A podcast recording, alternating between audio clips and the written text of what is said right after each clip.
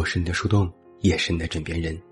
嗨，你好吗？我是远近，欢迎来到喜马拉雅晚上十点。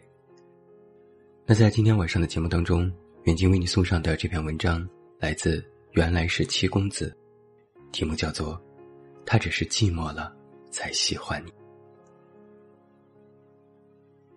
他听到蒸锅上的盖子被蒸汽掀动的声音，就像一只想要开口说话的贝壳。盖子对他说：“分手快乐，不要哭。”朋友上周跟男友分手了，他对我说：“谈恋爱是我玩过的最寂寞的游戏。”原本谈恋爱是为了摆脱寂寞的感觉，而朋友。却常常因此重新陷入了寂寞。他因为自己的词不达意而寂寞，因为对方的欲言又止而寂寞。朋友为停止感到寂寞而寂寞，令我想到，寂寞似乎成为了一种生而为人必定面临的困境感。那所谓寂寞，到底是一种怎样的感觉呢？其实每个人的记忆最幽暗的角落里，大多埋藏着一些无关痛痒的琐事，而这些断简残编，归纳起来，大都是具有一些跟寂寞有关的特质。比如说，有的人记起来，在一个遥远的台风过境后的傍晚，自己一个人莫名的走在淹水的小巷里。一直走向了布满紫色云彩的天际那头。也有的人会回想起来，在某个闷热的夏日午后，自个儿孤零零的坐在阳台，看一只植物落在地板上的影子。而我自己呢？我常常在想，女性有自己的思想、灵魂和野心，而不仅仅是美貌，不仅仅是婚姻。但是也有很多人说，女人生来就是要追逐爱情的。我很讨厌这样的说法，但有的时候，也是真的会感到寂寞。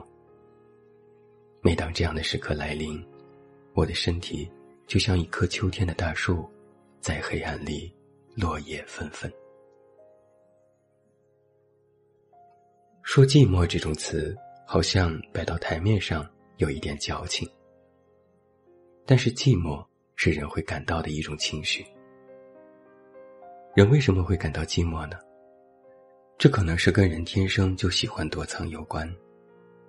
比如捉迷藏，大概是每个人小时候都非常喜欢的游戏。而捉迷藏就是一种寂寞的游戏。我们躲在一个阴暗寂寞的角落里，紧绷着神经，盯着向我们寻来的同伴。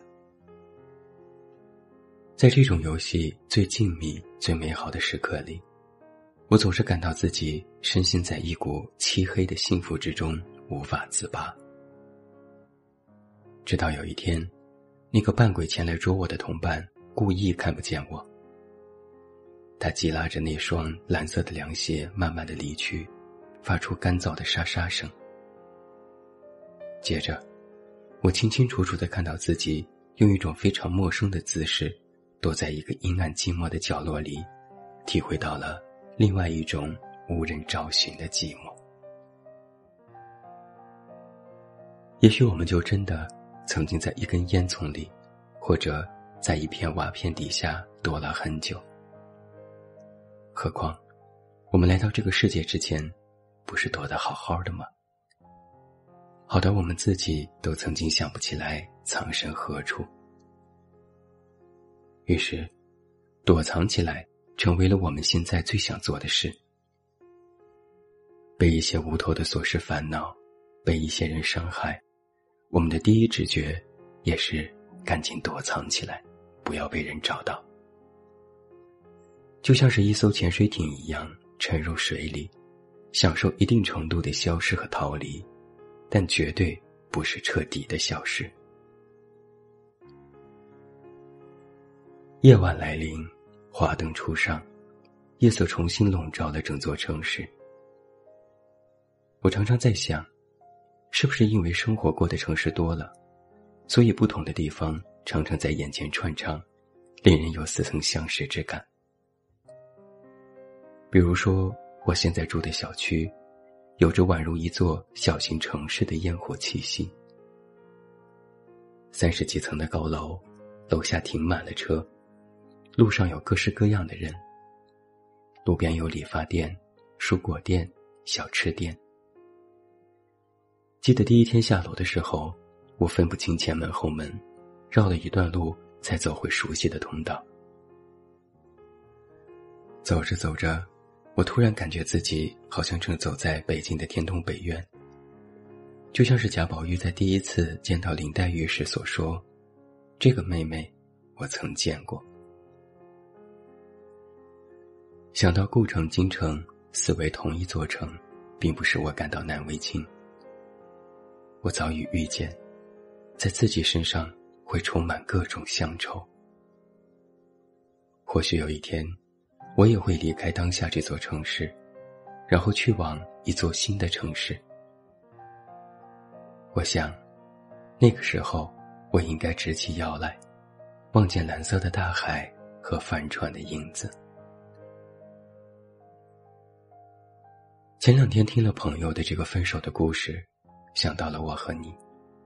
不知道你明天是否还会继续爱我？但我开始明白我自己，我不是那个被爱的人，我好像是爱与被爱之间的缝隙。这就是我，其他的没有了。关灯，闭户，把走廊里的拖鞋声隔绝。洗澡。护肤，上床，准备睡觉。